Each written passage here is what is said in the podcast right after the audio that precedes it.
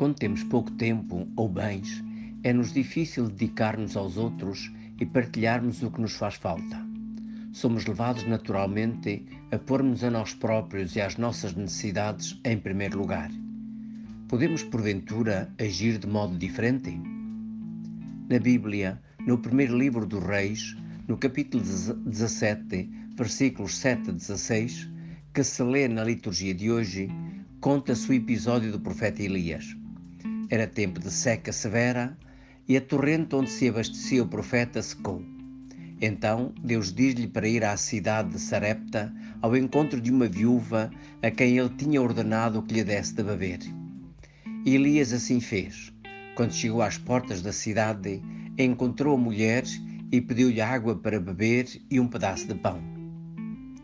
A viúva disse-lhe que só tinha um punhado de farinha que estava para amassar cozer um pão para si e seu filho e depois esperar pela morte. O profeta disse-lhe para ir cozer o pão e, segundo a palavra de Deus, fez-lhe a promessa de que não se esgotaria a farinha nem o azeite na sua casa.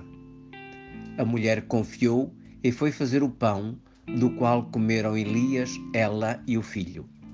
O relato conclui: Desde aquele dia, nem a panela da farinha se esgotou, nem se esvaziou a almotolia do azeite, como o Senhor prometera pela boca de Elias. Este relato bíblico testemunha a intervenção de Deus em favor de quem nele confia, tanto o profeta como aquela viúva estrangeira. Também esta é chamada à mesa do reino de Deus e ela corresponde com grande confiança e generosidade. Ambos experimentam a proteção, a misericórdia e a bênção de Deus para as suas vidas por terem acreditado e obedecido à sua palavra e partilhado os, os poucos bens que havia disponíveis. Seremos também nós hoje capazes de escutar, acreditar e agir segundo a palavra de Deus, pondo-a em prática, mesmo quando nos parece impossível? Estamos habituados a agir segundo o nosso entendimento e cálculo. Medimos desse modo o que podemos ou não fazer. Mas quando escutamos a palavra de Deus, ela provoca-nos, ilumina-nos e faz-nos sempre o desafio à confiança e à fé, a dar um salto para além do visível e expectável. Assim fizeram Elias e a viúva. E o que parecia impossível aconteceu. A fé leva-nos a pôr a confiança em Deus e a experimentar agir como Ele nos diz, superando as nossas naturais reservas. Se assim fazemos, acontece com frequência uma surpresa, algo de novo que não esperávamos. Já te aconteceu, porventura, alguma vez uma experiência destas? A viúva acolheu Elias, confiou nele nas suas palavras e partilhou com ele a água e o pão. Sem o esperar, mesmo sendo ela estrangeira, pela sua confiança e generosidade para com o profeta, Deus abençoou-a com os bens necessários à sua subsistência e de seu filho. É a confiança em Deus que nos leva a confiar no nosso próximo e a acolhê-lo, como desejaríamos que nos fizessem a nós.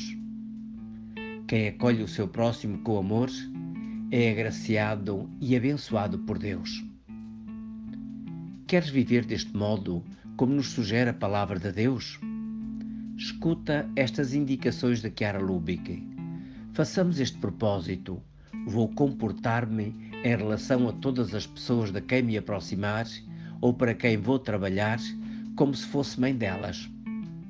Uma mãe acolhe sempre, ajuda sempre, espera sempre, cobre tudo. Uma mãe perdoa tudo ao seu filho mesmo que ele fosse um delinquente. Amaremos todos e não apenas os membros da nossa igreja, mas também os membros das outras. Não apenas os cristãos, mas também os muçulmanos, os budistas, os hindus, etc. Também as pessoas de boa vontade. Também cada pessoa que vive na terra.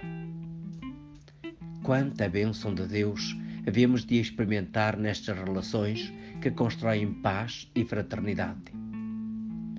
Agarra então hoje este desafio, acolher cada próximo,